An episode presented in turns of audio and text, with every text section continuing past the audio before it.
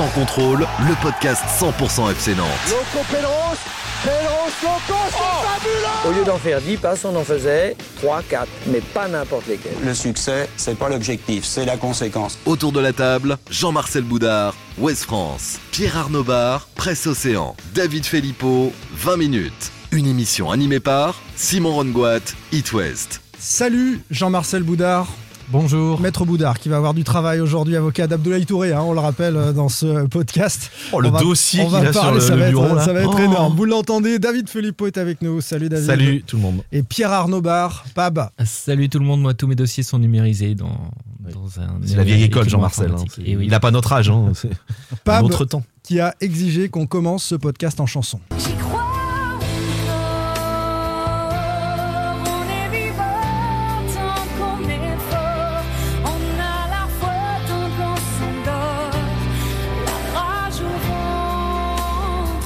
Il a la rage au ventre. C'est. Dion. Non, Lara Fabian, mais Eh oui. Révis c'est classique, Eh oui, David. Pab n'a pas que des défauts, il aime aussi Lara Fabian. Euh, on y croit encore peut-être pour certains d'entre vous à ce maintien du Football Club de Nantes. Ce sera euh, évidemment en débat euh, tout au long de ce podcast avec un premier thème sur les choix opérés par Antoine Comboiré face à Lyon. Euh, Qu'est-ce qui vous semble le plus pertinent? Giroto sur le banc, Touré sur le banc, Koulibaly titulaire ou Luzza en position axiale? On fera d'ailleurs le débrief de notre sondage posté euh, sur Twitter. Deuxième thème, un week-end pour rien ou pas pour le FC Nantes, puisque finalement en bas ça n'a pas euh, bougé considérablement, les positions sont un peu figées. On va regarder le classement, le calendrier, ce qui peut changer dans le jeu et dans l'envie peut-être après ce week-end. Est-ce que c'est un week-end qui compte ou pas Et puis troisième thème, un dossier, on commentera ensemble une interview de Luc Dayan, le spécialiste en France de la vente, cession, restructuration de club de foot que j'ai réalisé pour It West et sans contrôle. Dayan qui décrypte les enjeux du contexte nantais actuel et d'une possible vente du club. Crampon affûté, messieurs, Oui. et Protesti Biami. let's go Sans contrôle, L'actu des Canaries a une touche de balle. Et nous allons commencer par débriefer ce sondage posté sur Twitter, comme d'habitude, avec euh, une question. Quel choix opéré face à Lyon par Antoine Comboiré vous semble le plus pertinent, David? Waouh, Jean-Marcel va avoir du boulot.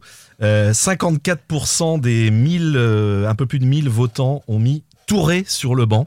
Euh, 2% Giroto sur le banc. 13% Koulibaly titulaire. Et euh, 31% Luzza, comme tu as dit tout à l'heure, Luzza en, en position axiale. Louza en position axiale. On va les prendre dans l'ordre avec euh, donc ce franc succès euh, d'Abdoulaye Touré qui, euh, c'est vrai, euh, était un peu emprunté hein, ces, ces dernières semaines. Les supporters sont plutôt contents qu'il ait laissé sa place. Maître Boudard, peut-être un petit mot pour commenter ça. Il y a d'ailleurs un, un tweetos qui nous le dit. hein. Je pense que Jean-Marcel euh, va préparer un dossier de 4 pages pour défendre Abdoulaye Touré. C'est Axel qui nous dit ça. Il y en a bien plus. Bah non.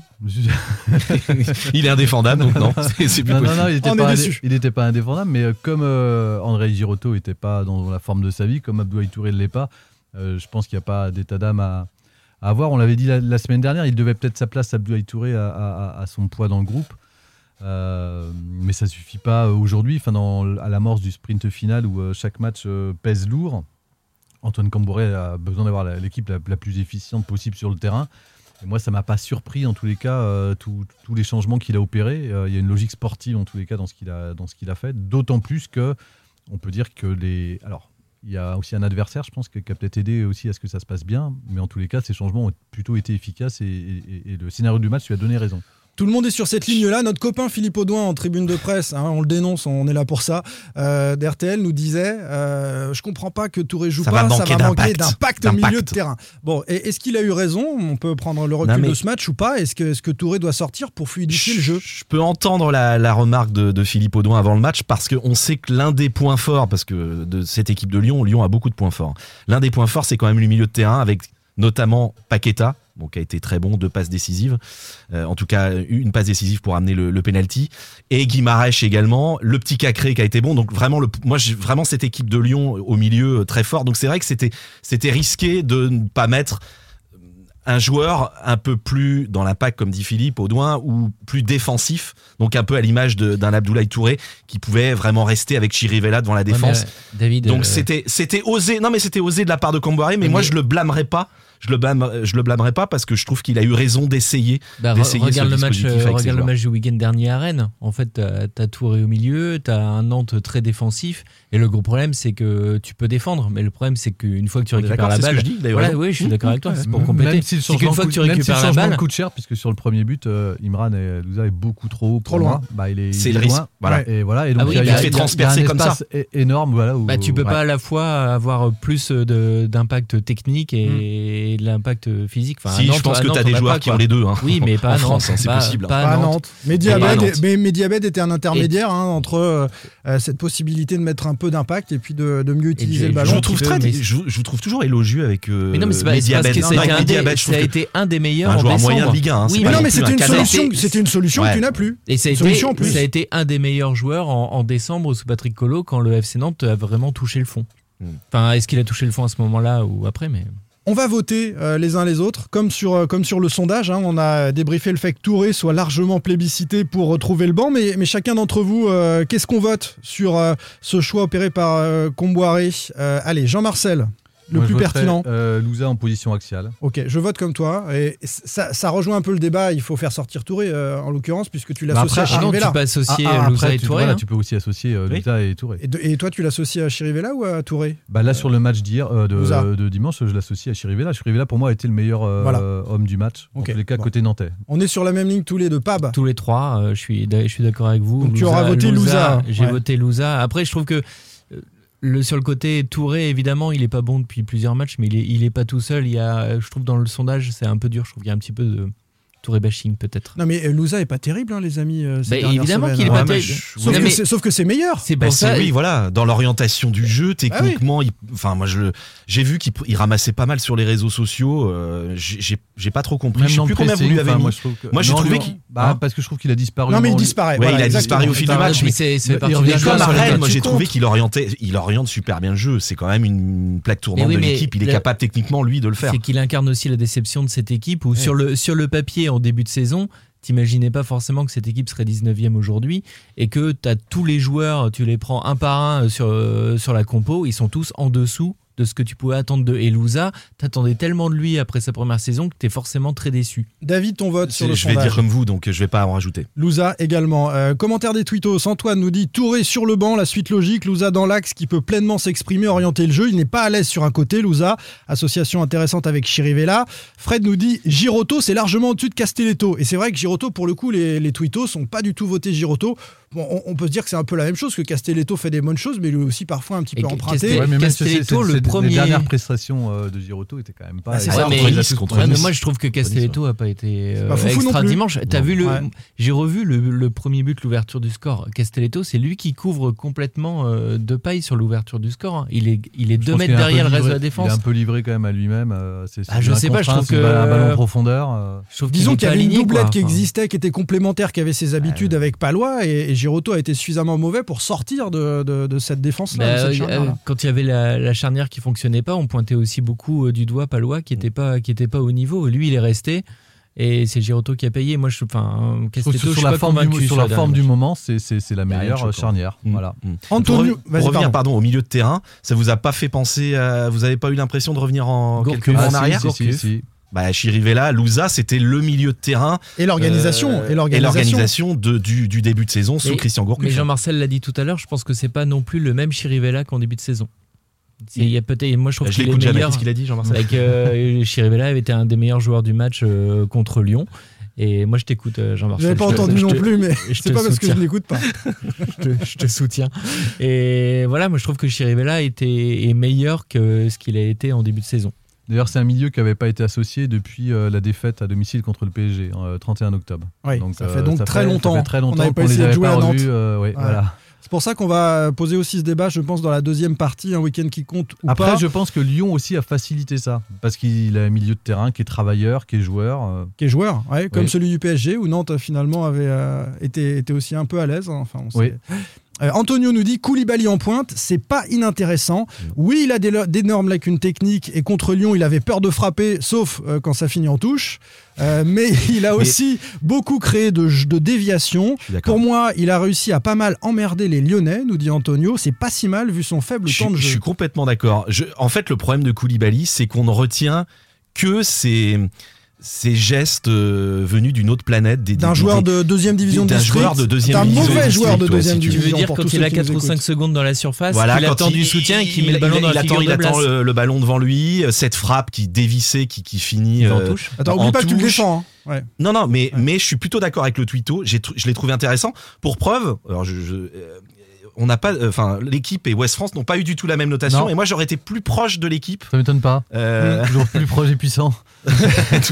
mais je crois que vous lui avez mis 3 et c'est plutôt Oui. marrant d'ailleurs. 3 et l'équipe a mis 6. Oui. Ouais, du simple au double. Mais moi, Bah moi, parce je- que je pense que- Moi, je pense que j'aurais mis quasiment la moyenne parce que je suis intéressant. Il, est- Bah, il était intéressant. Je je suis d'accord avec toi. Je suis d'accord avec toi, David. Il les dans la a. prise de profondeur. Il, il a vraiment embêté les défenseurs lyonnais qui ont fait beaucoup de fautes. Marcelo et Denayer, ils savaient pas trop comment le prendre. Pourtant, c'est des, des marmules les deux, Mm. les deux défenseurs lyonnais, et ils savaient pas comment le prendre sur Ouais. les ballons aériens.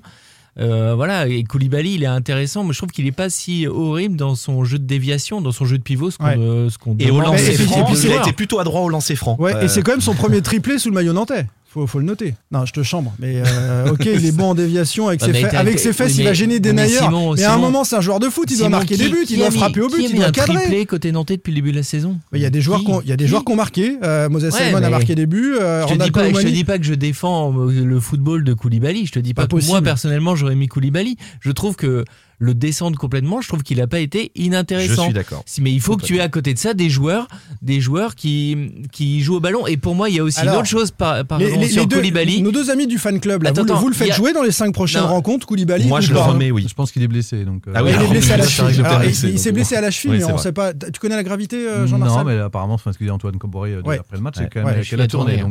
Bon, mais si, Bon, il y a plus débat. bah, si, je parce qu'il en reste 4 derrière, donc il c'est sera peut-être pas Mais- blessé. Quatre finales. Pardon, ça dépend aussi de l'adversaire. Ça, dé- ça dépend aussi de l'adversaire parce que je pense que dans le scénario lyonnais, Non. avec une équipe de Lyon qui était censée au départ dominer, avoir un Koulibaly, on a bien vu le tout début de match, c'était des longs ballons vers Koulibaly.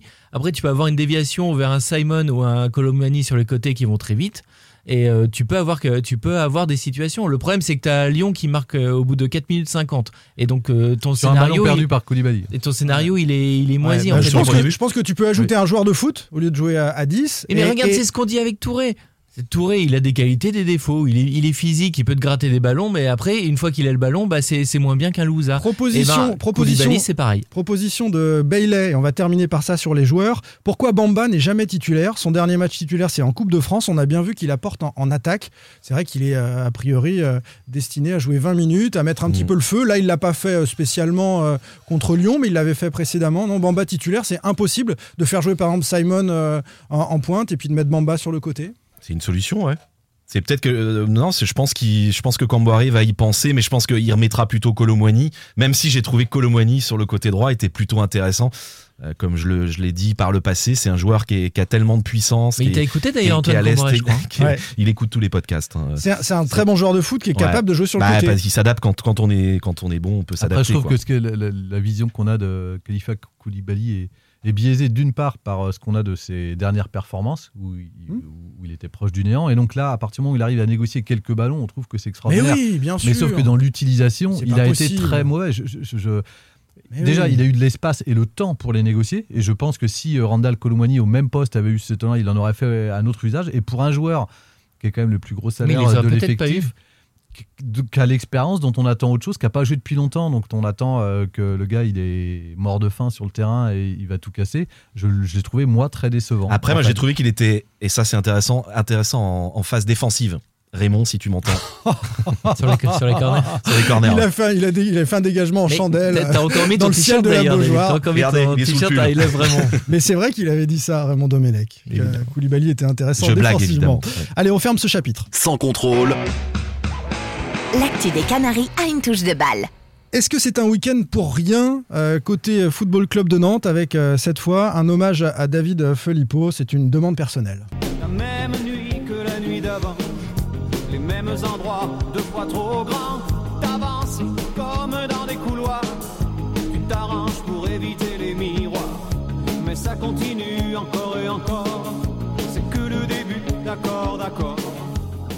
Et c'est bientôt la fin, évidemment. Ouais, c'est plus la fin que, que le début, mais ça on, a- on continue. avait, on avait travaillé tout ça, Jean. Encore et, et encore pour le Football Club de, de Nantes, euh, toujours relégable, euh, toujours en 19e position, qui finalement sur ces deux derniers week-ends n'a perdu euh, aucun point par rapport aux Lorientais, qui se sont inclinés deux fois. Et, et Nîmes, en revanche, a pris deux matchs nuls, ce qui met maintenant les Nîmois à trois points du, du FC Nantes. Est-ce que c'était un week-end pour rien vraiment Euh, On va d'abord s'intéresser aux enjeux de classement et de calendrier, puis ensuite on va parler du jeu et de l'envie, puisque Comboiré, a priori, a compris quelque chose au niveau comptable qui pourrait le, le faire euh, euh, changer ses options offensives. Sur le calendrier et le classement, quand on regarde ce qui se passe pour nos, trois clubs, est-ce que vous considérez que Nantes a encore une chance Et finalement, ce- ces, deux défaites-là, les deux adversaires les plus prestigieux que Nantes rencontrait, finalement, on s'en sort bien. Et ensuite, côté nantais, et ensuite, eh bien, le calendrier sera plus Ah favorable. bah, c'est c'est sûr que ça aurait pu être pire. hein. Euh, Nantes a perdu, reste sur trois défaites. Et tu, comme tu disais, Simon, tu que Nîmes qui a pris euh, deux points sur les deux derniers matchs. Donc ça aurait pu être euh, la- largement pire. Après, je trouve que résumer, aujourd'hui, en être à se dire, ah, c'est une bonne opération pour Nantes que les, les adversaires n'aient pas pris de points. Enfin, les gars, il reste cinq journées. Alors évidemment, le- Ouais. on savait que le calendrier de ces deux dernières journées, avec le déplacement à Rennes et, et Lyon à domicile, c'était compliqué. Mm. Mais, euh, mais quand même, il reste plus que 5 matchs. Tu as perdu un match de, de championnat, un match dans le, dans le calendrier. Et, euh, Alors le calendrier, Pape, c'est à que- Strasbourg, à Brest, réception de Bordeaux, à Di- Dijon et contre Montpellier voilà, pour, euh, pour le oui, FC c'est- Nantes. C'est c'est un peu, un peu plus accessible, mais le problème, c'est que Nantes n'a que accessible 5 à cette équipe. Mais non, mais ça- rien n'est accessible. Mais à non, cette bien équipe. sûr, c'est ce que j'allais Mais- dire. Nantes n'a gagné que 5 matchs depuis Mais- de la saison, donc qu'est-ce que tu as d'accessible? Et et j'ai l'impression que Nantes est encore plus mauvais contre les équipes qui, qui sont moins fortes. Donc, euh, Avant de donner la parole à, à Jean-Marcel, je vous donne le calendrier des, des Nîmois, vous le connaissez peut-être. Donc ils vont à Lens, ils reçoivent Reims, ils vont à Metz, reçoivent Lyon et vont à Rennes. Et donc c'est un calendrier qui est quand même compliqué, à part peut-être la réception, Non, les deux la réception de Reims, mais Bah, à Lens, à Metz, Lyon et Rennes Ouais, sont que des équipes qui sont dans une dynamique européenne pour l'instant. Et enfin, Lorient, c'est euh, finalement assez compliqué aussi pour les, euh, les Merlus, je, je trouve, qui vont recevoir Bordeaux. Alors là, ils ont un gros joker parce que si euh, les Merlus euh, battent Bordeaux, ils remettent quasiment Bordeaux dans la course et ils reviennent à proximité des ils reçoivent Bordelais. encore derrière, je crois. Ensuite, réception d'Angers, ils vont à Lyon, reçoivent Metz et vont à Strasbourg. Bah, ça va. Jean-Marcel. Non, c'était pas un week-end pour rien, puisque euh, le championnat avance et Nantes est toujours derrière. Donc, euh, Nantes recule même. Et Nantes recule, ouais. voilà. Et Donc euh, ils laissent le- le- leurs adversaires de devant. Donc c'est pas un week-end dont ils ont profité de quelque chose. Et puis après, c'était pas un week-end pour rien parce qu'il y a quand même eu, je trouve, moi, des enseignements à tirer sur ce match-là contre Lyon. Autant contre Rennes, il n'y avait pas grand-chose. Il y avait, c'était un peu le néant. Autant il y a eu une amélioration dans le jeu contre Lyon. Mais on est toujours à se dire ça. On l'a dit aussi qu'on pense- pensait que Paris pouvait servir de déclic. Mm. Euh, voilà. Donc je suis très sceptique. euh, Alors là, on est la dans, le- suite. dans la qualité du jeu. On va, on va rentrer dans la qualité du jeu et, et aussi dans l'état d'esprit. Euh, ce qu'ont été capables de montrer ces Nantais en deuxième mi-temps. L'état d'esprit, franchement, si Nantes avait joué toute la saison avec cet état d'esprit-là, en matière d'engagement, d'intensité, de, de pressing, euh, d'envie, on n'en serait pas là côté Nantais, non? Ouais, mais t'as l'adversaire aussi. Enfin, euh, moi, j'ai trouvé que c'était un tout petit Lyon qui a contrôlé, Qui a qui, géré, a, ouais. qui a géré, qui, met, qui mène 1-0 au bout de 5 minutes, qui mène 2-0 à la Mm. demi-heure de jeu. Euh, il n'avait pas, c'est le Lyon-là n'a pas eu besoin de forcer euh, dimanche. à Garcia l'a dit après le match, il a dit euh, on n'était pas inquiété. Bah non, pas inquiété. Même à 2-1, euh, est-ce que vous avez eu l'impression, à part un coup de billard, euh, un coup de chance, tu vois pas Nantes revenir? Le problème, c'est qu'une fois que Nantes est mené, de toute façon, euh, les chances de les voir revenir sont très très faibles. Mais moi, je rejoins Jean-Marcel. Le problème de cette équipe, c'est que depuis le début de la saison, tu, t'en- tu en viens à guetter même pas des matchs complets. Tu en viens à guetter des moments de match qui peuvent te laisser espérer un petit truc. Tu dis, ah bah dis donc, là, et je trouve qu'ils ont été plutôt solidaires, ils ont bien défendu. Ouais. Ah bah là, je trouve que sur un quart d'heure, ils ont bien attaqué. euh, Enfin, pas dans les 25 derniers mètres, parce que les 25 derniers mètres, Ouais, c'est compliqué. Il y, a- quand Ah, même une franchement, bonne moi, je Moi, je suis utilisation pas. Je, je trouve pas que c'est un moment qu'on gâte sur le match de Lyon. Moi, j'ai trouvé que c'est que quasiment tout le match Ouais. où ce dispositif en 4-2-3-1 ou 4-4-2, moi, ça m'a plu avec Chirivella, Louza, on en a parlé Ouais, tout moi à l'heure. Moi, j'ai trouvé que c'est la première fois qu'on avait Ouais. Plus d'une ou deux séquences sur un match où c'était euh, c'était intéressant. On c'est sentait ça produisait du jeu. Il y avait plus de fluidité dans le jeu et dans l'approche, dans la construction de l'action. Et le Anthony Lopez, il a eu quoi à faire Non, mais là, tu parles de la finition. Dans la construction Ah ouais, de bah, l'action, dans la euh, préparation. Le but, c'est quand même de marquer Je suis d'accord, mais dans la préparation, c'est mieux. Alors après, tu, peux sortir Koulibaly, euh, mais bien sûr. Mais Ah, on se contente de c'est- rien. c'est- hein. mieux. effectivement, ce qu'on disait aussi la semaine dernière, on- ce qu'on reprochait à cette équipe, notamment contre Rennes, par rapport à ses concurrents directs que sont Lorient et Nîmes, c'était de pas jouer, d'être trop frileux. Là où De jouer le 0-0 à Rennes. Exactement. Ah oui. Euh, là aujourd'hui, enfin, en tous les cas contre Lyon, il y avait Ah, Mais il y avait un fil conducteur et il y avait des intentions. Alors après, elles n'ont pas été. euh, c'est- Mais peu, on, on en est tu- satisfaire de, de- de peu. à Bah si, tu, as- tu as marqué parce Mais que tu crées un cas, corner parce que tu es dans la, dans la Jean-Marcel, zone tu- adverse. Tu, tu supportes l'OM. T'as dû regarder euh, Marseille-Lorient. T'as Ouais, vu quand c'est un même, ce- football, T'as c'est vu un quand même le match? Bah oui, mais t'as vu. Oui, c'est un autre football de la part du de, total football. de la part de Lorient. c'est- De la part de Lorient. du total football qui est toujours pas en Super League a priori. Non, mais non. mais t'as, vu Mofi qui fait un doublé. Enfin, Marseille s'en sort à 90 plus 2. Et moi, j'ai vu une équipe de Lorient qui propose du jeu, qui a, qui a marqué des buts, qui a marqué deux buts. Mais t'as raison, voilà, c'est un week-end Enfin, miraculeux pour les Nantais Ah parce bah, que Nîmes est à 11 contre 10 et contre- se oui, fait ils sont Rennes égaliser. 1-0, égaliser. hein, euh, oui. Et, et Mar- et Marseille doit pas battre Lorient. Donc, Alors euh, ça, ça, pour le coup, c'est peut-être un signe pour le FC Nantes de se dire ah bah tiens, on Ah est oui. toujours vivant. t'as une On a victoire de eu- Nîmes. Il y a eu un miracle des deux côtés. Donc, euh, Après, il faudra gagner un jour ou l'autre, on, on est bien d'accord. Euh, c'est euh, un week-end, en tout cas, euh, qui a fait prendre conscience à Antoine Comboiré que d'un point de vue comptable, les 0-0, ça allait pas suffire. Il a dit en conférence de presse après le match, il faut jouer pour gagner en mettant une équipe offensive. Alors, c'est un peu dramatique. euh, Comme il a fait dimanche finalement. Moi, voilà. Je trouve que c'était une, une Voilà. équipe plutôt offensive au coup d'envoi. hein. Tout à fait. bah, va il- remettre- Ah, c'est un peu dramatique que ce soit l'aspect comptable qui le fasse, euh, qui lui donne cette envie de jouer, mais Oui. il est encore Bah, temps parce que tu as des joueurs pour jouer euh, devant. Bah, tu sais que si tu gagnes 5 matchs, elle y arrivera pas, hein, l'équipe, hein, je préfère vous le dire. Tu sais que si tu gagnes les 5 matchs qui arrivent, qui sont, euh, si je vous entends, à la portée des Canaries, tu vas te maintenir. Il faut 7 Mais- points hein, pour Bah, matin. sept Mi- points, mais minimum, minimum. Nîmes va en prendre peut-être 4, une victoire contre 45 Reims. mais peut t'es- euh, points- 35 T'es peut 3 suffire. points derrière. 35, hein. ouais, possible. 3 points Waouh. derrière. Si tu fais 3 nuls, tu reviens à peine sur Nîmes en espérant qu'il qu'il Non, mais les pas un nuls, seul faut point. oublier, Pap, ça Ah voilà, c'est pas. pour, c'est pour ça il faut, il faut gagner. Faut mais ça fait un moment qu'on le dit. deux T'es ou 3, trois t'es fois. trois points derrière. 3 points derrière, c'est beaucoup. C'est une victoire. Ouais, c'est peut-être euh, c'est peut-être un petit peu trop. Bah justement, c'était des matchs où tu n'avais rien à perdre, un peu comme celui du PSG. Donc, euh, quand Antoine Camboiré dit on a grillé notre joker, maintenant on va, on va jouer.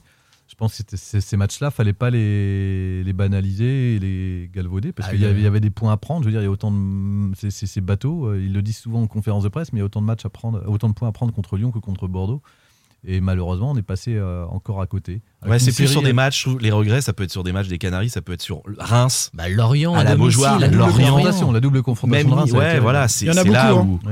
Parce que vous mettez 3 ou 4 points de plus, ce qui est vraiment rien du tout à l'échelle d'un championnat. Ah, bien sûr.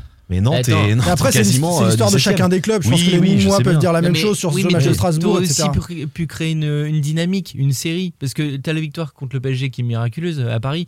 Mais juste avant, tu, tu fais ton nul à Nîmes où tu te fais égaliser bêtement. Tu, tu perds contre Reims 1-2 alors que tu mènes au score. Et derrière, tu fais nul contre Lorient à la 90e minute. Tu aurais quasiment pu avoir 4 victoires là. Et tu ne les Les as là, pas. quasiment maintenu. Et ça t'oblige à aller euh, chercher des points, euh, notamment euh, dimanche à Strasbourg, hein, premier rendez-vous euh, hyper important pour le, le Football Club de Nantes sur euh, ces cinq dernières rencontres. On va clore ici l'aspect euh, championnat pour les Canaries et évoquer la vente. Juste une petite chose, Ouais. je suis désolé Simon. Je pense quand même qu'avec euh, s'il y avait eu le public cette saison, on aura l'occasion d'en reparler peut-être en fin de saison quand la, je alors pense que là, la relégation ouais. sera. Ouais. Moi, je pense qu'avec le public, Avec l'hostilité du public sur euh, non, certains parce qu'il y aurait eu l'hostilité, oui, Ah, l'hostilité par moment, mais il y aurait Je eu pas aussi un public qui aurait hein. poussé. Je pense quand même que cette équipe, elle aurait pu gratter des points, qui aurait pu Ouais, être mais David, on pas salvateur. que- Moi, Oui, franchement, en fin de je, je sais pas quelle aurait été l'ambiance. je, voilà, ne- Je sais pas quelle aurait été l'ambiance à la Beaujoire cette saison quand tu vois la crise euh, de enfin, Antiquita qu'il y a depuis décembre. Moi, je pense qu'à la Beaujoire, ça aurait été Ça aurait délétère être parce compliqué. que ça peut Mais être délétère. Traditionnellement, la Beauchoire est une arme par rapport à d'autres Oui, clubs qui ne oui. possèdent pas un public comme ça. Ça, Ouais. on, on est bien d'accord. Mais En euh, tous les cas, c'est le huitième système testé depuis euh, l'éviction de Christian Gourcuff et c'est euh, en tous les cas celui qui a été le plus séduisant, je trouve, euh, à part la victoire euh, au parc euh, depuis euh, novembre. ouais, ouais, qu'on aimerait voir reconduit. Parce Là a où vu- on sent que les joueurs ont des repères, où il y a quelque choses. chose qui se passe, il y a voilà dans, dans la- les sorties de balles, la construction du jeu, il y a en tous les cas quelque chose. Allez, on s'intéresse euh, à la vente éventuelle du FC Nantes. Pierre Arnaud Bar, David Filippo, Jean-Marcel Boudard, Simon Rongoat, sans contrôle. L'actu des Canaries a une touche de balle. Et on ouvre notre dossier récurrent sur euh, cette vente possible du FC Nantes qui se profile avec une interview que j'ai réalisée pour It West et sans contrôle de Luc Dayan, euh, qui est donc le spécialiste en France de euh, la vente, la cession et restructuration de clubs de foot. On va décrypter avec lui les enjeux et le contexte nantais euh, actuel. Mais avant cela, un petit clin d'œil quand même à notre ami Valdemar qui parle, c'est l'occasion. Écoutez, je dirais, il ne faut pas vendre le club avant de l'avoir tué.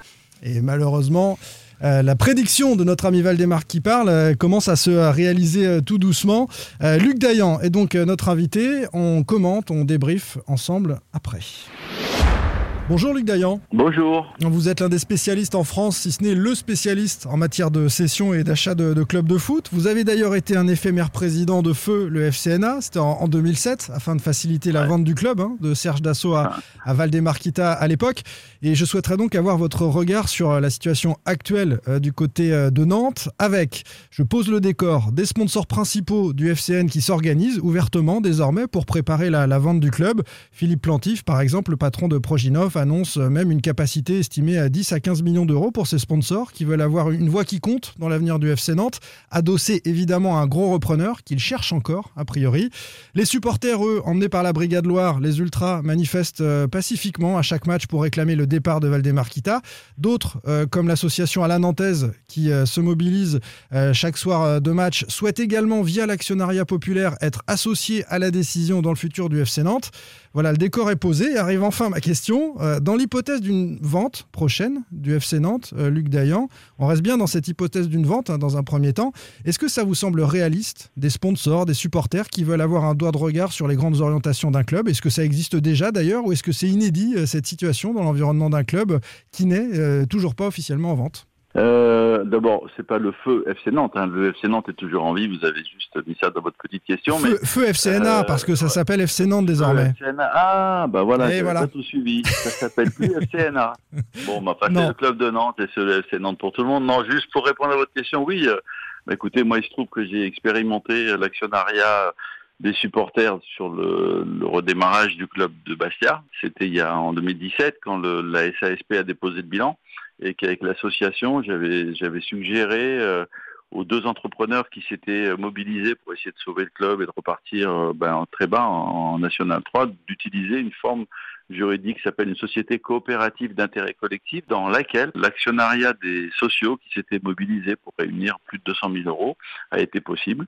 Et, euh, ben maintenant, plusieurs années après, donc quatre ans après, le, la société coopérative a donc été créée. Euh, L'actionnariat euh, permet euh, aux sociaux d'être au conseil d'administration, de discuter des grandes orientations du club avec les dirigeants. Il y a également les collectivités au capital, des sponsors. Enfin voilà, donc oui, ça, ça fonctionne. La loi en plus a évolué, donc permet à ce que des clubs professionnels puissent être sous cette forme euh, juridique, euh, donc qui permettrait cet actionnariat populaire, comme on dit. Et là, actuellement, j'ai une mission sur un autre club où j'ai été sollicité par l'actionnaire principal, Monsieur Ettori, et par la ville pour essayer d'envisager de de transformer le, le club de Tours en société coopérative aussi. Donc, pour répondre à votre question, oui, c'est envisageable. Ça existe à Bastia, donc, et, et ça permet euh, aux supporters d'avoir, et c'est important, un, un petit morceau du club et aussi un petit morceau de, de- de la décision, hein, si, si je comprends bien. Ouais. Euh, L'entrée est à combien à Bastia, par exemple? Ah, c'est alors c'est à Bastia, les sociaux ont réuni 230 000 euros de mémoire euh, et ça leur a donné, je pense que c'est 20% du, du capital du club. Mais bon, le club était en National 3. Chaque cas en termes de, de finances, enfin, de coûts d'investissement est différent, évidemment. hein. C'est euh, ça dépend de la situation du club, ça dépend de l'actionnariat, ça dépend de sa valeur. Enfin, voilà, tout est. C'est c'est un, modèle envisageable. C'est pas, c'est pas un modèle euh. Ah, bah, simplement utopique comme on peut, comme on peut l'entendre. Ça existe, y, y Non, non, compris en. France. Bon. Après, ce qui est, ce qui est toujours le plus délicat, mais ça c'est vrai pour, d'autres types d'actionnariat de clubs, c'est, c'est ce qu'on appelle la euh, gouvernance, c'est comment on anime euh, cette société. Et là, ça se passe très bien à Bastia, où effectivement les réunions sont régulières, je crois que c'est tous les deux mois, avec toutes les parties concernées pour justement partager euh, les informations euh, récentes, les opportunités, les décisions sur les joueurs, sur, je sais pas, euh, changement de maillot, euh, euh, des problématiques d'investissement. Voilà. Donc il faut il faut savoir animer ça. Ça c'est très important. Il faut aussi que bah, toutes les familles comprennent ce que c'est que la gestion d'un club de foot, son économie. Donc ça nécessite de la transparence effectivement et, euh, une animation euh, régulière. Voilà. Du côté des, sponsors, ça va faire plaisir aux supporters de se dire que c'est envisageable parce qu'à Nantes, ils se sentent exclus euh, des grandes orientations, hein, euh, que ce soit un changement de blason, un, site d'implantation euh, du centre d'entraînement, enfin sur de nombreux sujets, les, supporters euh, se sentent exclus de, toutes ces décisions euh, qui concernent leur club de cœur. Donc ça, ça existe, ça c'est une bonne chose. Euh, du côté des sponsors, est-ce que c'est réaliste des sponsors qui se mobilisent et qui veulent un droit de regard sur les prochaines orientations avant même que le club euh, n'ait été officiellement mis en vente. C'est étonnant quand même de voir ça. Alors, ça, c'est un peu différent. Là, vous avez actuellement, si j'ai bien compris, la situation du FC Nantes, un actionnaire qui est euh, en conflit, j'allais dire, euh, avec certaines euh, familles autour du club. Bon, euh, l'actionnaire a assumé ses, ses responsabilités financières. Ça, on ne peut pas reprocher à M. Kita de ne pas avoir assumé ce point-là. Effectivement, le, les sponsors, c'est-à-dire ceux, ceux qui sont partenaires et qui payent pour avoir leur nom sur les panneaux ou sur les maillots, euh, bah, comme d'autres familles nantaises, j'ai l'impression, ont, ont envie de, de changer d'époque. Euh, simplement, moi, à ma connaissance, Monsieur Kita n'est pas vendeur de ses, de ses actions. Euh, C'est le cas dans d'autres clubs où il y a des conflits, comme à Valenciennes, entre le président actionnaire principal et l'environnement. Mais, mais en même temps, on est en France et le droit doit être respecté. C'est-à-dire que tant que l'actionnaire euh, respecte ses obligations financières et qu'il est propriétaire de, de, de- du club, il est, il est, il est difficile de, de l'obliger à vendre. Voilà, c'est un peu ça le contexte. Euh, 10 à 15 millions d'euros potentiellement amenés par les sponsors locaux. Euh, c'est une goutte d'eau ou c'est conséquent euh, pour ce type de rachat? Et à combien on peut évaluer? On voit Saint-Etienne par exemple, il y a quelques jours, euh, dont les propriétaires euh, annoncent euh, d'être comprises hein, qu'il faudra mettre 20 millions d'euros. Voilà, en réalité, ce qui, tout dépend du processus. Là, par exemple, sur Saint-Etienne, les, les deux actionnaires principaux ont confié à une banque d'affaires, comme c'était le cas pour Nantes. En, tout cas, moi, je suis intervenu sur Nantes parce qu'il y a eu euh, une décision du groupe d'assaut de mettre en, en vente le club. Ils ont pris une banque d'affaires, ils ont fait appel à mes services, on a préparé la vente et, euh, à ce moment-là, effectivement, on peut rendre public euh, le prix demandé et voir s'il y a des, repreneurs intéressés. Donc, en ce qui concerne le FC Nantes, moi je ne connais pas la situation financière du FC Nantes, je ne sais pas si le club est endetté ou s'il ne l'est pas. Donc il est très difficile de donner des chiffres euh, et de comparer les 10 millions éventuellement réunis en fonds propres par des entrepreneurs locaux avec la valeur du club. Ce que je peux vous dire, c'est qu'au moment où on se parle, en France, on a, on a quand même une situation bien particulière on a une incertitude sur les contrats télé futurs de la Ligue. Euh, et là, ça dépend des relations entre la Ligue, Canal+, et les différents acheteurs de, euh, et éventuels de ces droits télé. Donc il est difficile de, de savoir sur le poste recette télé qu'est-ce qu'on met en budget prévisionnel? Euh, il y a un deuxième, évidemment, point sensible, c'est euh, l'impact euh, de l'épidémie sur les comptes des clubs. Là, on peut imaginer qu'à Nantes, comme à Lens, comme dans d'autres clubs populaires, les recettes spectateurs budgétés ont chuté par rapport au prévisionnel. Donc peut-être que la saison en cours va amener un déficit. Donc il est difficile de, comparer le chiffre que vous m'avez donné avec la situation du club. Est-ce que le club est endetté? On n'en sait rien.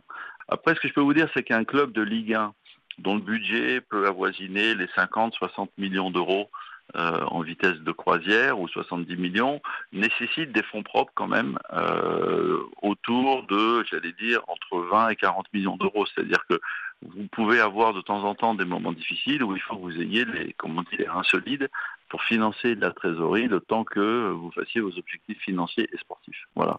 Mais je ne peux pas vous répondre plus en détail. Je ne connais pas euh, euh, vraiment la situation financière du club. Oui, et ça, ça s'évalue euh, au moment de, de l'achat, en tout cas de la proposition d'achat par un Oui. audit, etc. oui, on, on rentre dans les comptes du club. Et évidemment, Oui, regardez, là, moi j'ai lu que le PSG était valorisé de 2,5 milliards d'euros. Moi, je ne pense pas qu'il y ait quelqu'un qui va acheter le PSG de 2,5 milliards d'euros. Euh, vous voyez ce que je veux dire C'est qu'entre les valeurs qui sont dans la presse et la réalité économique des clubs de football, il y a, il y a un énorme écart.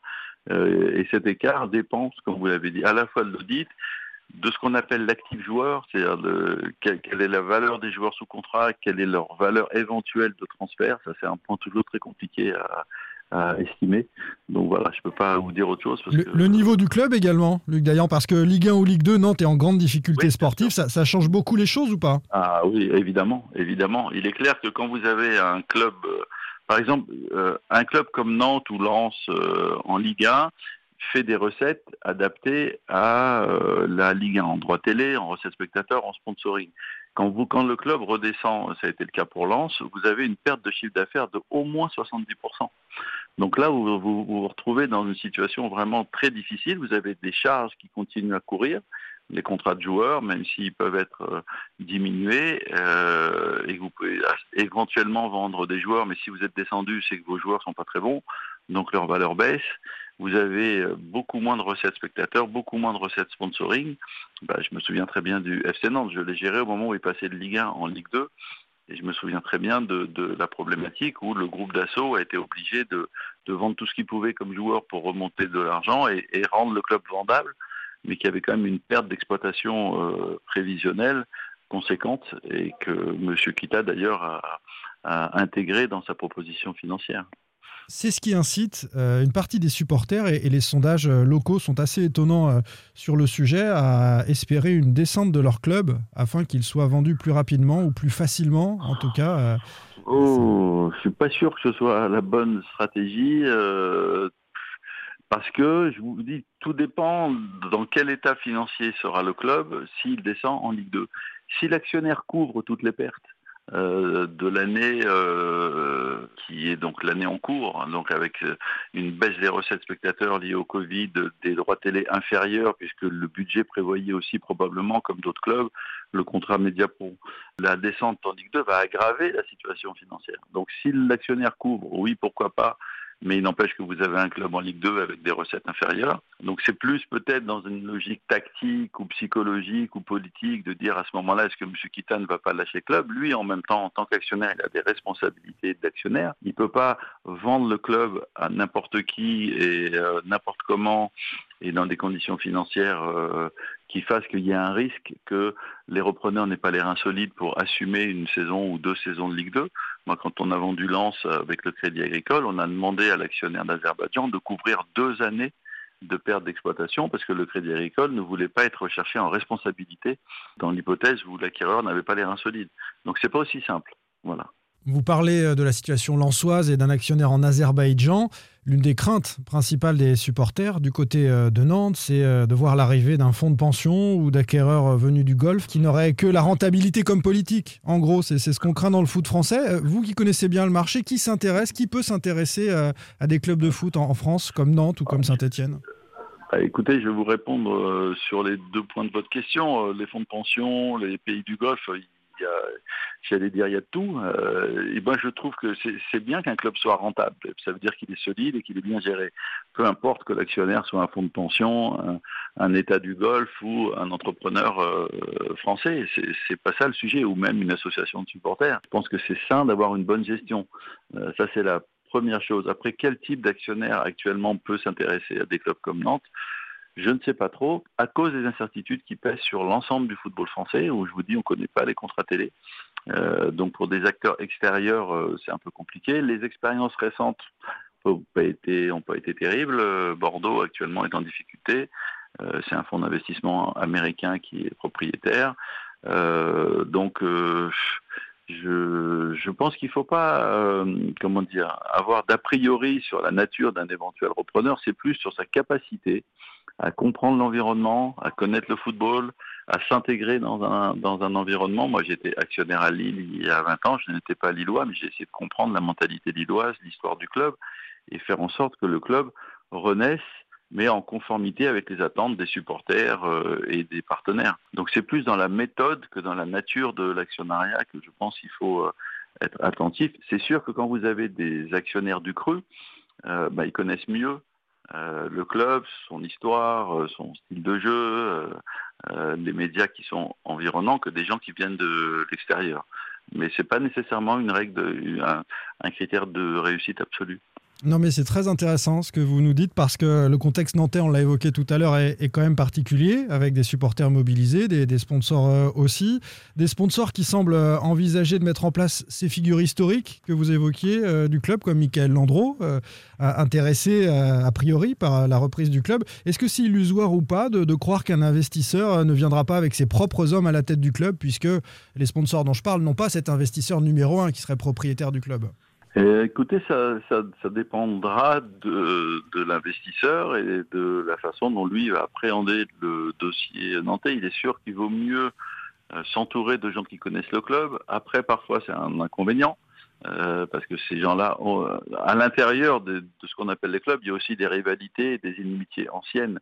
Et, parfois, quand des gens viennent de l'extérieur, ils ne sont pas prisonniers de ces inimitiés, ils font le travail, bossent avec les supporters, avec les élus et autres, et euh, après, il faut un- des, bons, des bons professionnels, j'allais dire. Donc, euh, euh, je vous dis, y a- je ne pense pas qu'il y, y ait- de règles comme ça qu'on puisse appliquer automatiquement dans, dans ces mécaniques de reprise des, de clubs. Je- je- Après, on est, on est vraiment à un nouveau moment dans Donc moi, je crois beaucoup à ces formes d'actionnariat euh, où, on fait participer les gens. Après, il ne faut pas que l'argent mis par des supporters soit dilapidé. Et en même temps, il faut que tout le monde se rende compte de la difficulté de la gestion d'un club de football. C'est-à-dire que euh, on peut critiquer de l'extérieur, c'est sûr, mais quand on est aux manettes, ou quand on est amené à prendre des décisions devant un entraîneur qui, semble-t-il, ne marche pas, mais il faut quand même lui payer si on veut le virer tout euh, son contrat, c'est des sommes en millions d'euros.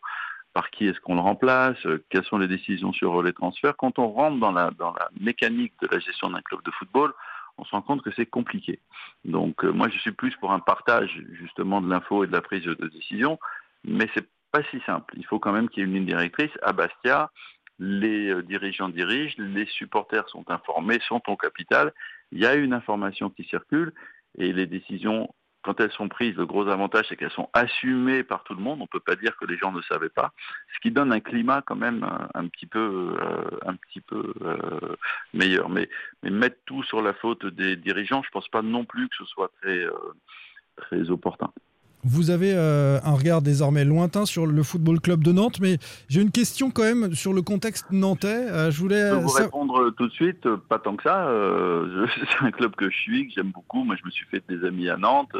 Euh, pour rien vous cacher, j'ai été appelé à droite et à gauche sur la situation du club. Donc, c'est un, club qui fait partie des quelques clubs où j'ai gardé un, un attachement. Donc, je suis pas, je, D'accord. je ne suis pas si loin. vous, Voilà. vous avez été appelé à droite et à gauche euh, par, par oui, qui par- par- bah, bah, comme je suis un spécialiste de ces euh, dossiers-là, donc effectivement, de temps en temps, je suis appelé en disant mais qu'est-ce que tu en penses? Est-ce que tu connais des repreneurs, pas des repreneurs Moi, moi, je suis, je, suis très, très clair dans ces situations-là. C'est que tant que l'actionnaire actuel n'a pas manifesté son désir de vendre, euh, personne n'a, à mon avis, de légitimité à se positionner. Il faut, il faut être correct. Il faut prendre contact avec M. Kita, il faut voir dans quelles conditions il est prêt à vendre. S'il dit qu'il ne veut pas vendre, eh ben, eh ben, euh, c'est la vie. Mm. Euh, mais euh, pour revenir à ma position perso, c'est, pas parce que je n'interviens pas professionnellement sur un club que je ne m'y intéresse pas. Ça, c'est- rien à voir. À n'en point douter.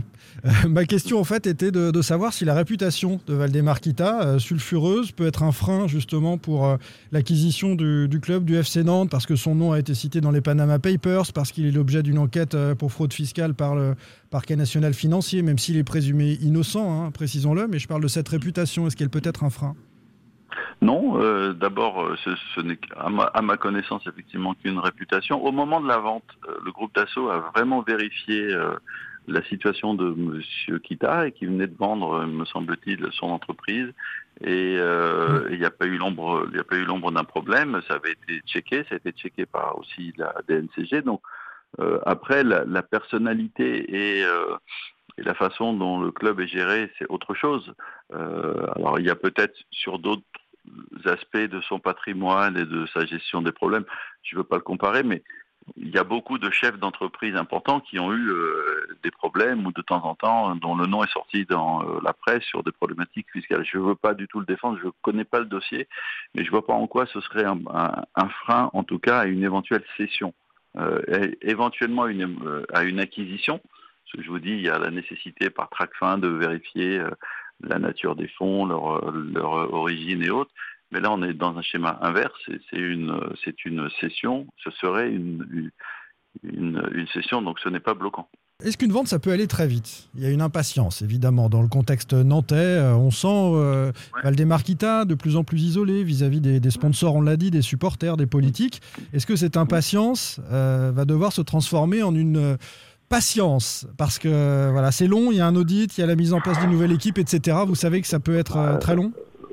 C'est long. Alors après, je ne sais pas du tout ce qui se passe dans euh, la coulisse. Est-ce que peut-être des euh, discussions ont commencé entre euh, M. Kita et des, et des éventuels groupes ou personnes intéressées? Ça, je suis vraiment très loin de savoir ce qui se passe.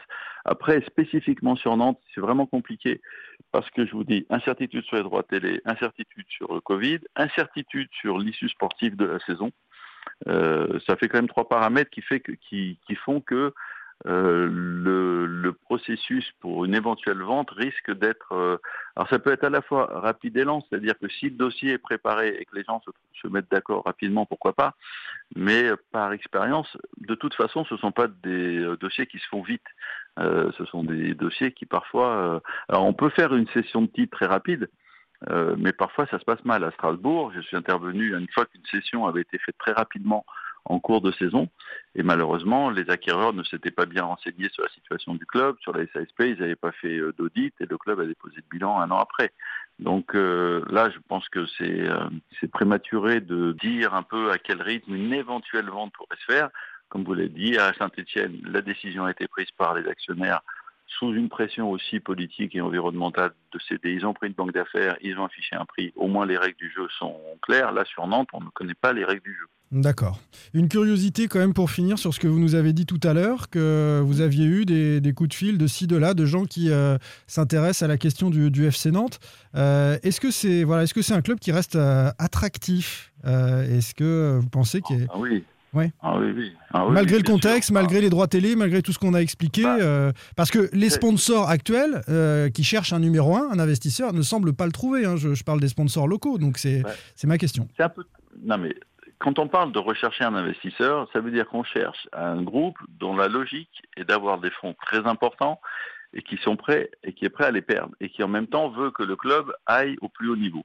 Ça, c'est un- une première typologie. Vous pouvez avoir aussi un tour de table avec des, entités qui se rassemblent et qui disent voilà, nous on fait la gestion, on repart à zéro, on repart sur une politique. Donc vous avez des, des- des projets différents qui peuvent se greffer sur le FC Nantes. Le FC Nantes, évidemment, est un club attractif puisque en France, bah, quand vous regardez les clubs, j'allais dire populaires, avec une assise régionale forte, avec une histoire, avec des infrastructures, il n'y en a pas tant que ça. Euh, vous avez euh, le FC Nantes fait partie des 10 gros, 10, 12 gros clubs français euh, dans une certaine catégorie, dans laquelle je mets Bordeaux, dans laquelle je mets Nice, dans laquelle je mets même Lille. Euh, on pourrait peut-être mettre Lille un peu ailleurs, c'est une très grosse euh, métropole. Mais à l'époque où je l'avais repris, Lille intéressait, personne, mais il y avait une potentialité parce qu'il y a des gros bassins de population, des gros partenaires et euh, une attractivité médiatique. Donc Nantes, oui, évidemment, est un club qui peut être attirant pour, pour des gens qui s'intéressent à la gestion d'un club de football.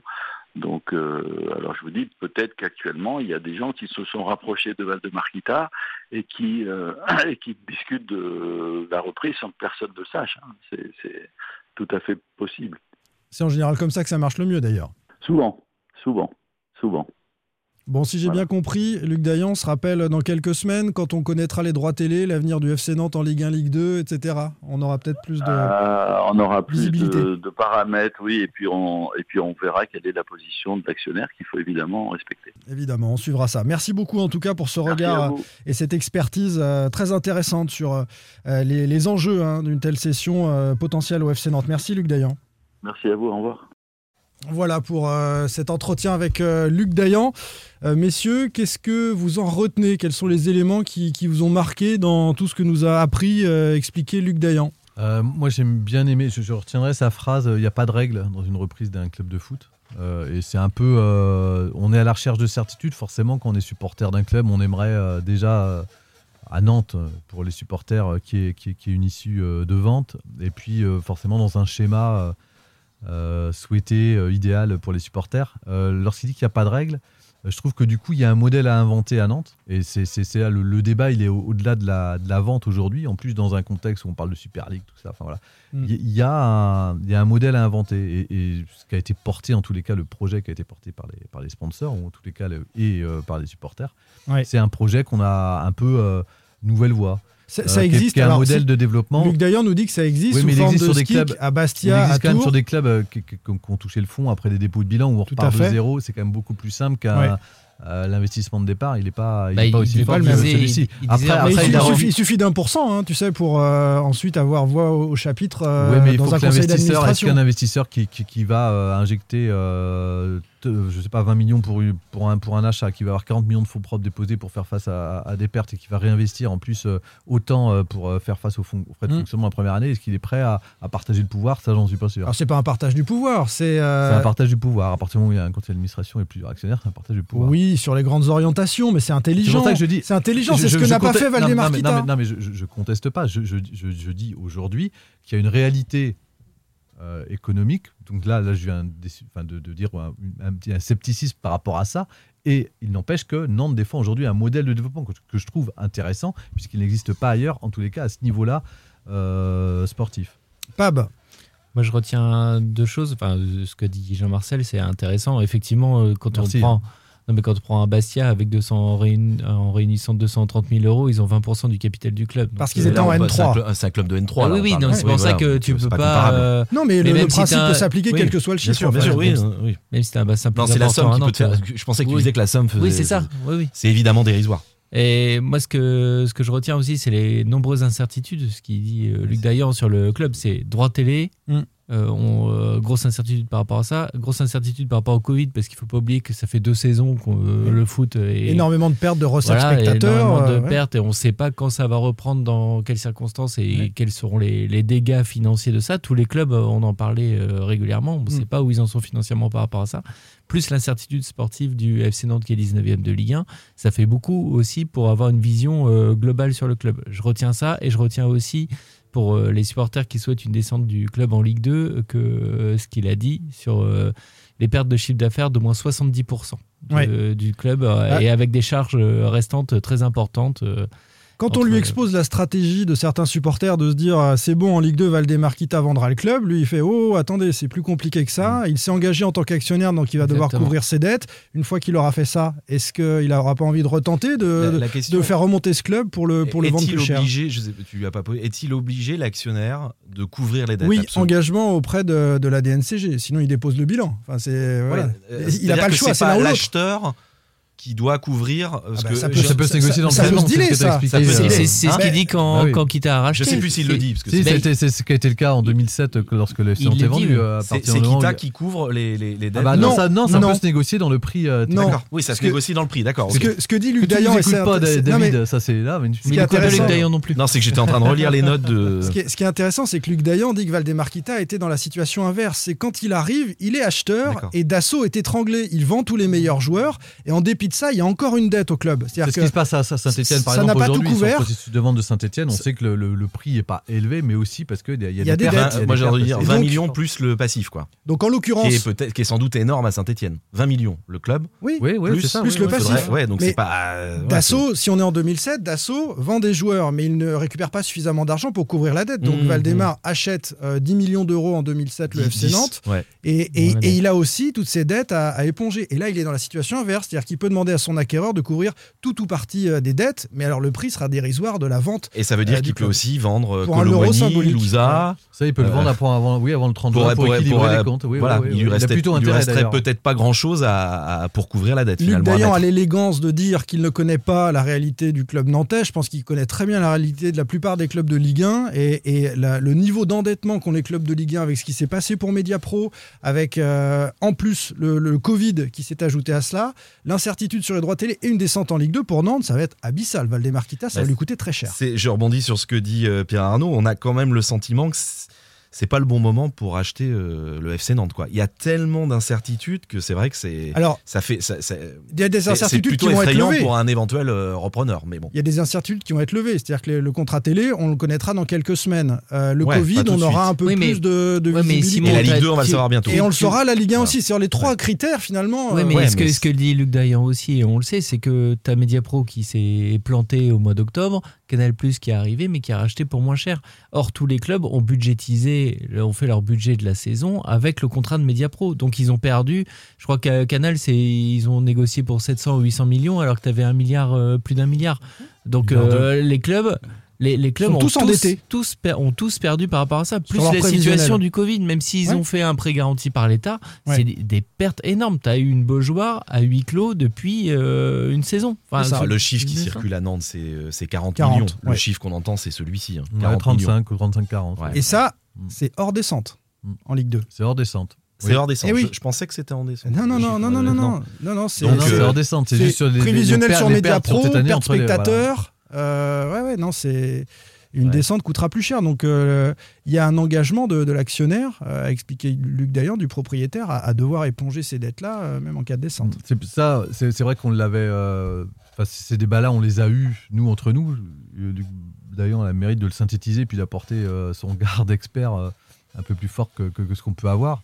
Et effectivement, on est dans une. euh, c'est pour ça qu'on a dit qu'avant juin, ça peut être compliqué de se projeter en tous les cas sur ça. On regarde des incertitudes qui sont énormes, déjà de la situation actuelle et en plus demain de la situation de, de demain. Donc c'est à la fois compliqué, je pense déjà pour Valdemar Kita pour connaître sa- sa- la vraie réalité des chiffres et ça l'est encore plus pour un, investisseur ou un acheteur qui voudrait euh, euh, se porter euh, Et- et candidat du FC Nantes et pour se et- projeter demain. Et sachant que derrière, si tu as un, un candidat qui se présente pour le rachat du FC Nantes et qui ne convient pas aux supporters, il va arriver dans une situation économique compliquée et en plus une fronde. Parce que si tu as un fonds d'investissement qui lui met les moyens comme à Bordeaux pour euh, racheter le club, je pense qu'il va avoir euh, une Je suis pas sûr, en euh, fait, ça dépend, ça, dépend, ça, dépend, ça, dépend, ça dépend de l'acheteur et Ça dépend dit- du modèle qu'il portera. Ah oui, mais aussi. je- c'est ça- c'est ça. C'est ce ça, que dit Dayan, c'est étonnant. Il dit c'est pas un problème que ce soit un fonds de pension, bah, euh, un actionnaire oui, du golf, s'il s'intéresse au contexte local, ce que n'a pas fait. Valdemar Kita. Et si. Mais les eh fonds ben, d'investissement, c'est assez rare qu'ils s'intéressent au, contexte local.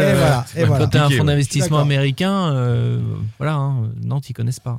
Puis c'est de la rentabilité. Lui, euh, il nous exprime, Luc Dayan, euh, qu'un club doit être rentable. Oui, mais à, à quel terme en fait? À court terme ou à moyen terme Bah, c'est vrai que dans la situation on va récupérer le FC Nantes, ou si quelqu'un doit le récupérer demain, euh, il- il- avant de re- de redégager une rentabilité, il faudra sans doute plus, enfin, plusieurs années, mais je pense que les supporters aujourd'hui sont prêts à ça. Alors après, il ne faut pas que les supporters soient schizophrènes, c'est-à-dire Ouais. que euh, on est prêt à accepter ça parce que euh, pour se débarrasser de Valdemar Kita, mais il y aura sans doute des lendemains difficiles derrière qu'il faudra assumer Ouais. et qu'il faut. Mais je crois qu'ils sont prêts. Ils sont prêts à les. des- certains- alors, beaucoup de supporters sont prêts à à Le chemin a été l'accepter. fait, Jean-Marcel. Ouais, je pense. Ils sont sûrs que ça marchera jamais avec Valdemar et que Oui, l'image oui. du club Mais je pense qu'ils ont pas tort. C'est- pas, euh, pas leur donner tort. mais après, il faudra aussi soutenir euh, le, le prochain investisseur sur euh, des années difficiles. Peut-être en y étant associé. Peut-être peut-être qu'avec ces fameuses kicks, euh, ces entreprises je sais où chacun la logique- faudra que la une partie, une partie d'entre eux, oui, les autres de manière différente. Les ultras, la nantaise, ça. hein. sont pas forcément tout le temps sur la même ligne, mais, mais ils peuvent se rassembler en disant on veut avoir voix au chapitre par différents moyens. Il faudra que la logique du résultat elle soit beaucoup moins forte, ce qui est des fois compliqué quand on est supporter à,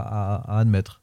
Ah, je suis comme David, moi je pense pour euh, en tout cas échanger avec euh, une partie d'entre eux qui Ouais. qu'ils sont prêts à repartir même de très très loin. Bah, Il y en a qui sont prêts, à, qui Et- disent on est prêt à Ah, mais- partir non, mais- et, et que le résultat ne soit Là, pas on, on- on se jusqu'au- comprend pas, vont- je dis pas qui qu'ils sont sont pas jusque prêts. Je dis face à la réalité dans un an, en Oui. cas de vente, il faudra aussi accepter Oui. euh, des moments difficiles. Là, on verra. Bah, je pense que certains se disent on ne pourra jamais euh, vivre des moments aussi compliqués que ce qu'on vient de vivre avec le président Kita. Ce qu'on disait d'ailleurs quand l'ère d'assaut c'est fini, on- euh, je- il me semble dans mes souvenirs, je, euh, on, on disait aussi on ponts, pourra jamais retrouver pire. Bon, Voilà. j'ai- bon, on- je pense qu'on c'était- pire. Demande Ouais. aux supporters bordelais, je pense. C'était hein. pire. Je suis bien d'accord. Euh, deux, deux éléments encore, peut-être euh, en discussion. Euh, Michael Landreau et le futur du FC Nantes. Le, le dossier Landreau, finalement, il nous dit deux choses à ce sujet, Luc Dayan. Il dit euh, ça dépend de l'investisseur parce qu'il faut être malin quand on arrive et s'appuyer sur le contexte local, sur peut-être des anciens joueurs. Donc pourquoi pas? C'est intelligent. Mais aussi, attention aux inimitiés qui existent dans l'histoire des clubs. et- sourire, quand on passe un coup de, un coup de balai, parfois, on repart à zéro et on n'est pas victime ou otage de ça. Ouais, mais euh, au FC Nantes, euh, je pense que ça dépend du club aussi. Au FC Nantes, on en parle tout le temps. Tu as une histoire, tu as un ADN et tu es obligé. Pour moi, si tu es un investisseur qui arrive, c'est la principale erreur qu'a fait Valdemar Kita quand il arrive en 2007, c'est de dire moi, l'histoire, euh, on s'en fout, Mm. on repart sur un nouveau projet. Mais je crois que Simon voulait insister plus sur les inimitiés. Oui, sur les inimitiés, mais. c'est ça hein, que tu voulais, tu voulais dire. Et c'est pas fou. Mais, ouais. mais même, il faut quand même que tu t'appuies. euh, Alors, même s'il y a des inimitiés, ça, c'est c'est ce qui arrive dans tous les clubs. En plus, quand tu as une passion et que tu as des anciens qui sont là depuis très longtemps, ça, ça rejoint ce que je dis. Mm. Mais pour moi, tu peux, es obligé de toute façon de t'appuyer sur certains. Tu- Pas incompatible en tout cas avec un, un projet Landreau, toujours dans cette idée d'avoir différents acteurs, y compris des acteurs locaux. Euh, euh, Bah, je lui pose la question en me disant un investisseur, il peut arriver à dire moi c'est moi qui amène le pognon, Mais je mets tous mes hommes. C'est ce que, ce dit tu disais Simon quand, il dis- quand Ouais. tu disais qu'il fallait connaître le contexte. En fait, Oui, si- le contexte si- nantais est Si tu particulier. connais le contexte nantais qui est quand même très particulier, voilà, avec euh, une histoire et un, quand même un impact médiatique et un impact quand même assez fort des supporters, t'as intérêt à savoir où tu mets les pieds quand t'arrives. Pour, euh, excuse-moi, Le Stade Rennais est aujourd'hui euh, géré sur la partie sportive par des anciens Lyonnais. Oui, mais l'impact. Voilà. Oui, Maurice, la- euh, l'impact Genesio qui était au match. euh, Qui était au match, il d'ailleurs. qui était au stade, on les a ouais. vus juste au-dessus de nous. Ouais. Je sais pas quelle attestation ils avaient. Bon, bref, c'est pas le débat. Ils ont bien discuté avec Jean-Michel Aulas. Ouais, moi, je les ai vus. Ouais, c'est vrai. Donc euh, voilà, il peut avoir ses propres hommes. Je, je pense qu'aujourd'hui, je suis pas sûr que ce soit euh, évidemment les dans la nostalgie des supporters, on aimerait retrouver euh, aussi euh, une philosophie, enfin plein de choses. Mais ce, ce que- ce moi je trouve intéressant aujourd'hui dans cette période un peu charnière euh, qu'on vit à, Nantes, et notamment on regarde de, de tout ce qui se passe dans le foot aujourd'hui, euh, qui est en pleine mutation, euh, qui est à la fois en crise et en mutation. bah, c'est le modèle qui est, qui est- qui est proposé. Et Luc Dayan dit c'est pas c'est pas utopiste. Mhm. Voilà. Alors, c'est pas pour ça que c'est simple, parce que confronté à la réalité, ça peut être très compliqué, notamment quand quand il y a de l'argent et beaucoup d'argent en jeu. Mais en tous les cas, c'est pas c'est pas c'est pas impossible. Avec Et il y a un vrai modèle à, à- à trouver. Qui est séduisant, Pour- on peut pour- le dire. Pour le quel que soit le, le futur investisseur, il, il devra en tous les cas pour réussir, il sera obligé d'en tenir compte. Je vois pas quelqu'un arriver juste avec euh, quelques valises de billets pour dire j'achète un club et je fais ce que je veux. Ça me semble à Nantes, ça me semblera très compliqué. Non, mais Jean-Marcel, tu disais que le club de Rennes était géré par des Lyonnais. euh, je pense que l'impact. Sur la des- partie sportive. hein. Oui, sur la partie sportive, mais l'impact des supporters pour moi est moins important à Rennes quand même. Et deux, euh, tu as eu euh, René Girard, en- euh, ancien Bordelais, entraîneur de Nantes, et Qui Raymond Domenech, ancien Lyonnais, euh, entraîneur de Nantes euh, il Qui n'y a pas longtemps. Qui ça Et bah, dès que ça va pas, tu, et dès leur arrivée, tu leur remets euh, dans On, la figure. on- hein. on a plein d'anciens Nantais à Montpellier, Ouais. ça se passe bien. je- je- je- Oui. voilà. Oui. Même si à Nantes, On a- c'est une tradition qui est plus On forte. n'a pas parlé, tu, tu parlais, on n'aura pas, selon toi, un actionnaire, parce que je suis plutôt d'accord, hein, qui, viendra, qui arrivera avec des valises de billets. Ah, je, je- dis, je dis, qui- je- je- non, non, mais tu imagines ça, et je pense que tu as raison de. de, de- vu les sommes en jeu, en tous les cas, si, euh, si le club est en Ligue 1, il faudra quand même quelqu'un qui a les reins solides. hein, Donc, euh, Et je- on n'a pas parlé, et t'en as pas parlé avec Luc Dayan, de l'import de- du, du droit de regard de la mairie. Oui, des des politiques. Alors, il dit que lui, à Euh, Bastia, par exemple, elles sont impliquées dans le tour de D'accord, table et elles, ont des, de- elles ouais. ont des parts dans cette SCIC, la, la SKIC, créée à Bastia et qu'il veut mettre Non, en mais place c'est à parce Tours. que le club était en N3. Tu redeviens amateur. Non, c'est possible, c'est possible dans la loi. Il le dit aussi. La loi permet aux clubs professionnels désormais d'être organisés en ski, donc c'est possible. Alors c'est sûrement une organisation un Le peu. ski rush, Bastia, les amis, est en train de retrouver le monde pro hein, euh, dans sa version ski. en Ligue là. 2. euh, Et Bastia, ils arrivent en Ligue 2. Et vous savez très bien que Bastia, ça peut, ça peut très vite remonter en Ligue 1 aussi. Donc on, on peut avoir ce, ce modèle-là. Euh, pour conclure sur euh, la, la rapidité des, des choses, tu évoquais ça tout à l'heure, David. On, on va, on va sans doute attendre euh, longtemps. Euh, oui, mais Luc Dayan nous dit deux fois, mais peut-être que des discussions ont déjà commencé en coulisses et, et on n'est pas au courant. Il le répète deux Ouais. fois, Luc Dayan, qui est quelqu'un de, Ah, c'est vrai de a. bien informé sur euh, le déroulement de ce genre Je suis d'opération. pas sûr qu'il soit au courant. Sur le Vraiment. déroulement de ce genre Oui. d'opération. Oui, sur le déroulement, mais je suis pas sûr que lui soit au courant s'il y a vraiment des Bah, discussions. vous je vous pense pas qu'il mente à- là-dessus. Et, et puis de toute façon, s'il le savait en même temps, il pourrait pas le dire. Et Mais à Lille, ce ce qui est- arrivé, quand à même, Lille, euh, on l'a appris du jour au lendemain hein, quand, quand Lopez est arrivé à Lille.